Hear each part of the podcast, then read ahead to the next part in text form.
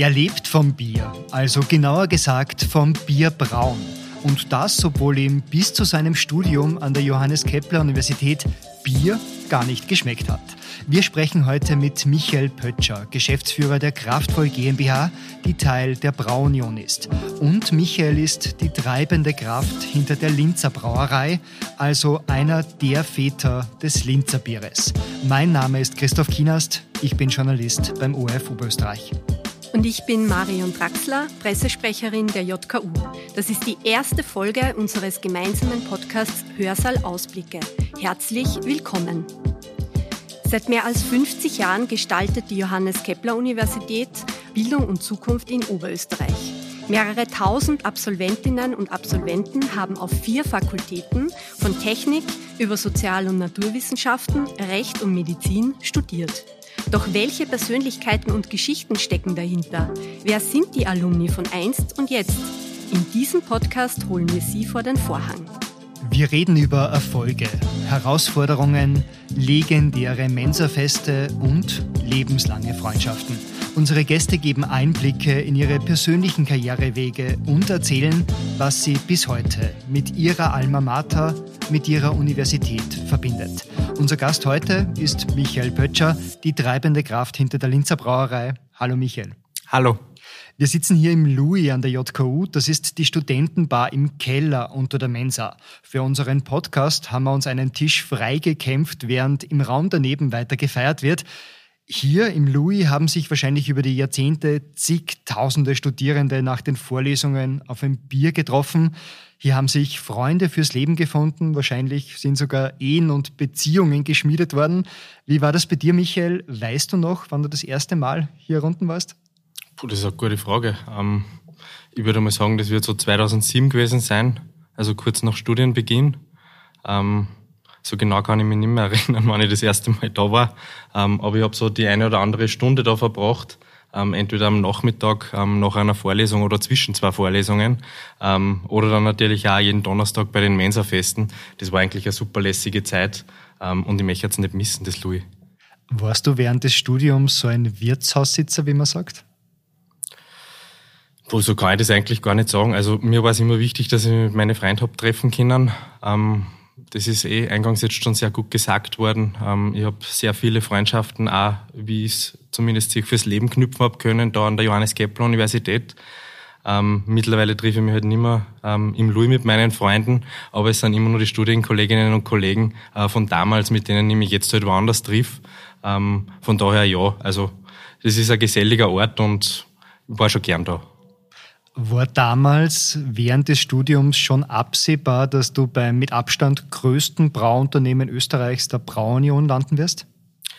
Ehrlicherweise nicht. Also ähm, das Thema Bier und ich, wir haben eigentlich erst relativ spät zueinander gefunden. Eine also, schwierige Beziehung? Eine schwierige Beziehung nicht. Also es war halt nicht Liebe auf den ersten Blick, aber dafür verstehen wir uns jetzt halt sehr gut.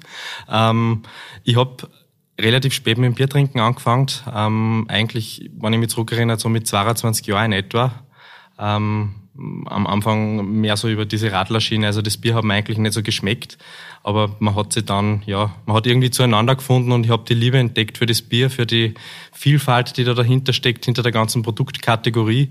Ähm, ja, und so hat über einen kleinen Umweg über das Projektgeschäft dann schlussendlich mein Weg auch ähm, zum Bier ähm, gefunden und jetzt kann ich mein täglich Brot damit verdienen und ja, bin sehr glücklich und macht mir auch sehr viel Spaß und Freude, muss ich ehrlicherweise sagen. Bleiben wir vielleicht nur ähm, beim Studium. Also unser Campus lädt ja dazu ein, hier auch gesellige Stunden zu verbringen. Trotzdem ähm, geht es beim Studium natürlich auch um Lernen, um Hörsäle, um Workshops. Du hast Wirtschaftswissenschaften studiert mhm. und ähm, 2011 abgeschlossen. Warum diese Studienwahl? Was hat die fasziniert? Also eigentlich war es eine ganz pragmatische Entscheidung. Ich habe vor dem äh, Studium ein äh, Hotel für Informationstechnologie in Linz besucht und habe da relativ viel mit Mathematik und Programmieren zu tun gehabt. Und ich kann mich erinnern, das war 2006, da hat meine damalige Betriebswirtschaftslehrerin in der HTL gefragt, und Michael, was magst du mal studieren, wenn du fertig bist mit der Schule? Und ich habe für mich so beschlossen, ja, eigentlich möchte ich irgendwas, wo ich nicht mehr programmieren muss und auch möglichst wenig höhere Mathematik brauche. Und sie hat dann gesagt, na, dann habe ich das Richtige für die. Ähm, studiere Betriebswirtschaft, ähm, weil wenn du mit einem Taschenrechner umgehen kannst, der die vier Grundrechenarten beherrscht, ähm, dann bist du schon sehr gut dabei. Ähm, ja, und gesagt, getan. Das hat dann meine Studienentscheidung durchaus mit beeinflusst. Herzliches Dank an die ähm, Lehrerin. Ähm, bin sehr zuhört. zufrieden mit der, mit der Studienwahl gewesen. Was bringt die Betriebswirtschaft im Biergeschäft außer dem Taschenrechner? Naja, den Taschenrechner, den braucht man halt nicht mehr wirklich mitnehmen, man hat immer Handy dabei.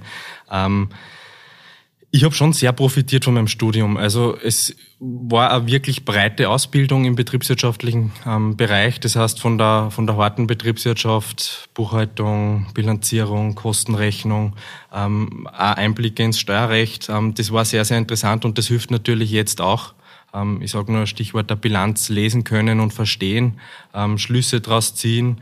Ähm, das hilft bei der Lenkung von einem Unternehmen, ob es jetzt groß oder klein ist, natürlich schon weiter. aber es waren auch ganz, ganz softe Faktoren. Also ich habe ganz, ganz viel profitiert von diesen Seminargruppen, die wir auch gehabt haben, auch vom Diskurs mit meinen Studienkollegen. ja, das, das hat mir irgendwie bis heute schon einiges gebracht. Also diese Open-Mindedness mhm. ähm, und dieses Mindset, dass man halt sich in neue Themen reindenkt, äh, Meinungen anhorcht, Meinungen akzeptiert und auch diskutieren kann, das war schon ein großer qualitativer Block in der Ausbildung. Und ja, ich muss ganz ehrlich sagen, ähm, ich habe es keine Sekunde bereut, dass ich diese Studienwahl getroffen habe und ich würde es auch wieder so treffen. Das heißt, du hast ein Fundament da bekommen an der JKU und gleichzeitig höre ich so ein bisschen raus, ähm, dieses Netzwerken, diese Offenheit auch für andere Sichtweisen, ähm, das hat dir das Studium gebracht. Ja, auf alle Fälle. Also ich bin jetzt immer wieder fasziniert, auch wenn ich am, am Campus bin. Es hat sich in den letzten zehn Jahren extremst viel getan. Ähm, und auch wenn ich jetzt da über den Campus gehe und sehe, wie viel ähm, unterschiedliche Kulturen jetzt da studieren, ähm, ich glaube, alle Studentinnen und Studenten, die heute an der Kepler-Uni studieren können, von dem nur viel stärker profitieren wie damals. Ähm, aber alleine der Austausch mit Personen aus unterschiedlichen, ähm, aus unterschiedlichen Gegenden in Österreich, unterschiedlicher Herkunft, das hat mir schon sehr viel gebracht und ja, ähm, ich kann es jedem nur empfehlen, ähm, lasst euch auf das ein, geht's viel in, in Austausch mit euren Kollegen und ja, ähm, hört euch die Meinungen an und lernt viel daraus. Schauen wir direkt zu deinem Beruf. Mhm. Wo kann man dieses Austauschen, dieses Kommunizieren dann nutzen? Weil am Ende geht es ja ums Bierbrauen, oder? Ja, eigentlich kann man das überall nutzen. Also wenn man ehrlich ist, ähm, man hat den ganzen Tag mit Leuten zu tun. Also ich habe in meinem Job natürlich ganz, wie ich es vorher gesagt habe, mit, äh, mit harter Betriebswirtschaft zu tun, aber auch mit ganz soften Faktoren. Ähm, überall, wo man in einem Austausch ist mit, sei es Geschäftspartnern, Projektpartnern, ähm, Kunden, Lieferanten, ähm, ist immer die menschliche Komponente auch ähm, ja, ein großer Bestandteil. Und von daher ist es eigentlich sehr, sehr gut, wenn man auf Leute zugehen kann, wenn man offen ist, ähm, ja, wenn man denen zuhört und wenn man dann auch, ja, ich sage mal, im Idealfall eine Win-Win-Situation daraus kreieren kann, die für beide Seiten und für alle nutzenstiftend und befriedigend ist. Durchs Reden kommen die Leute zusammen. Durchs Reden und durchs Bier kommen die Leute zusammen, ja, genau. Stichwort Bier. Du hast unter anderem die Linzer Brauerei in der Tabakfabrik mit aufgebaut. Mhm. Wo beginnt man bei so einem Projekt? Wie plant man eine völlig neue Brauerei? Das ist eine sehr gute Frage. Ähm, wenn ich mich so zurückerinnert, eigentlich ist es eine ganz eine schwere Sache. Also man weiß nie genau, was ist der erste Schritt, ähm, wie geht's weiter. Ähm, ich würde mal sagen, das allererste ist einmal, ähm, dass man Meinung dafür macht, sowas überhaupt tun zu können. Also es ist ein relativ großes Projekt, das macht man nicht recht oft. Dann geht es darum, dass man den richtigen Standort findet. Wir haben uns halt in dem Fall dann nach langer Suche für die Tabakfabrik entschieden ähm, und haben die Brauerei im ehemaligen Kraftwerk gebaut, einfach weil wir auch glauben, ähm, dass es der richtige Ort ist, wo man viele Leute zusammenholen kann. Ob es jetzt aus, aus diesem Kreativ-Startup-Eck ist ähm, oder danach ähm, ja, schon in den gesettelteren Bereich. Ähm, das war ganz wichtig, die Standortwahl und dann sind 100.000 Fragen, also man kommt vom Hundertsten ins Tausendste. Die Brautechnik ähm, ist natürlich ein Thema. Was macht man dann noch? Braucht man ein Gasthaus dazu? Ja, haben wir gemacht. Wer soll das betreiben? Wie soll das ausschauen? Ähm, wir haben einen Veranstaltungssaal dazu gemacht, ein Erlebniszentrum. Also man kann eigentlich das Thema von ganz klein bis ganz groß durchexerzieren und ja, die Reise beginnt mit einem ersten Schritt, wie es so schön heißt. Was war dieser erste Schritt? Weißt du das noch? Dieser erste Gedanke? Der erste Gedanke eigentlich war, ähm, um Gottes Willen, wo soll man das machen? Ähm, das ist nämlich gar nicht so leicht. Also man kommt dann, man kommt relativ schnell in Fragen rein, mit denen man sich noch nie auseinandergesetzt hat. Passt eigentlich die Widmung, ähm, die Grundstückswidmung, kann man dort eine Brauerei, eine gewerbliche Brauerei betreiben? Ähm, welche Größe von einem Gebäude braucht man? Wie ist die Lage? Wie ist die infrastrukturelle Anbindung? Also das war eigentlich die erste ja, schon essentielle Frage, die mir ein bisschen Kopfzerbrechen bereitet hat. Aber summa summarum, ich habe mir immer schon gedacht, was gibt's Schöneres als der Stadt, wo man geboren und aufgewachsen ist und wo man erlebt, ähm, die eigene Brauerei nach über 40 Jahren zurückzugeben. Also es, in Wirklichkeit war es eine super schöne Reise. Ich habe viel lernen können, habe viele gute Partnerschaften und Freundschaften auch knüpfen können, auch im beruflichen Leben. Ähm, und ja, bin eigentlich sehr zufrieden. Es ist sehr schön geworden. Ich kann allen Podcast-Hörerinnen und Hörern nur empfehlen, einmal vorbeizuschauen. Ähm, es ist ja eine schöne neue Brauerei in einem Industriedenkmal. Ähm, also es ist ein Besuch auf jeden Fall wert. Eine sehr besondere Atmosphäre, das kann ich nur bestätigen. War bereits dort bei einer Bierverkostung. Schauen wir nur zu deiner Ausbildung. Mhm. Wenn wir das verknüpfen mit der Brauerei, äh, wie kann ich mir das vorstellen? Wie schaut man als Betriebswirt, als Ausgebildeter, auf eine Brauerei? Siehst du da die Zahlen oder doch das Produkt, das Bier? Naja, die schönste Betrachtungsweise ist natürlich das Produkt und auch die Leute, die man zusammenbringen kann damit. Ähm, aber ja, es spielen schon viele Faktoren eine Rolle. Also man geht nicht naiv rein in so ein Projekt. Ähm, es ist natürlich ähm, auch mit einem Business Case und einem Businessplan hinterlegt. Ähm, am Ende des Tages, ja, das, was wir machen, irgendwie muss das auch den Lebensunterhalt von allen Mitarbeiterinnen und Mitarbeitern, die dort äh, arbeiten, finanzieren. Und ja, das ist eigentlich ein guter Brückenschlag wieder zu dem, was ich zur Ausbildung gesagt habe. man hat mit einer gewissen generalistischen Betrachtungsweise sicherlich einen großen Vorteil, wenn man solche Projekte angeht und solche Vorhaben realisieren will.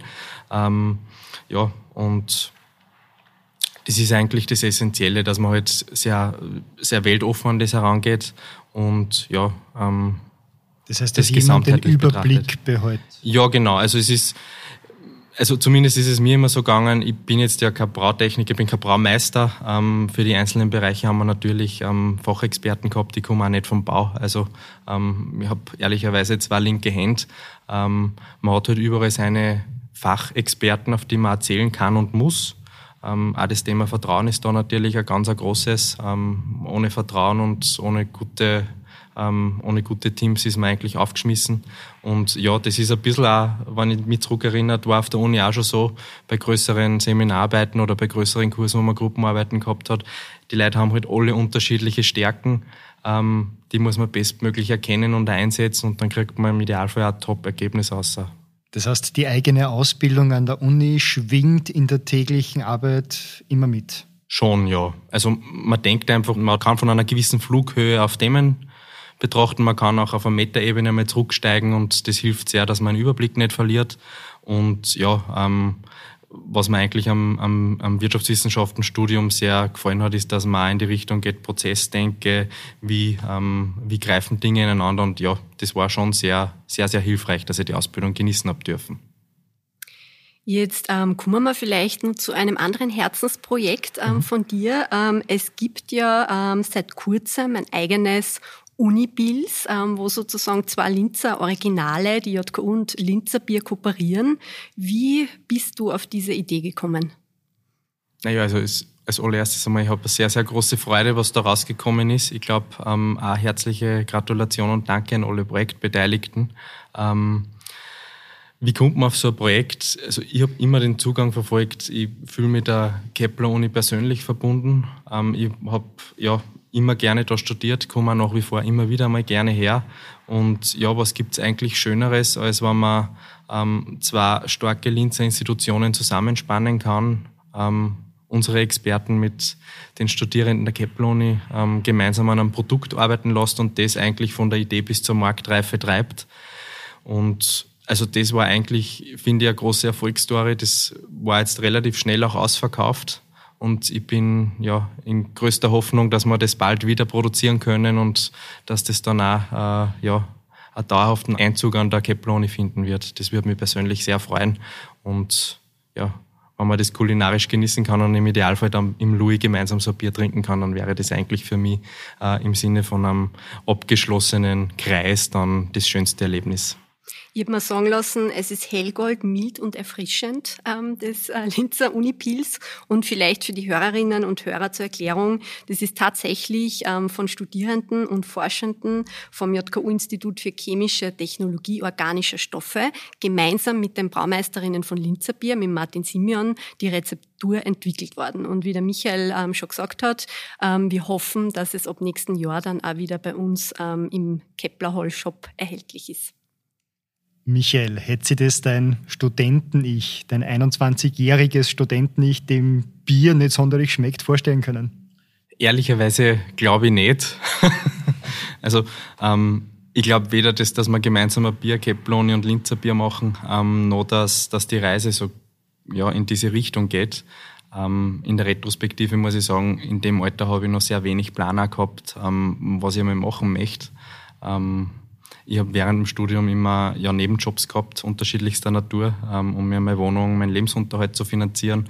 Aber so wirklich ein, ein Plan, wo will ich in zehn Jahren sein, ähm, das habe ich ehrlicherweise nie gehabt. Also um die Frage konkret zu beantworten, nein, mein 21-jähriges Ich hätte es sicherlich nicht so beantworten können und auch nicht so vorhergesehen.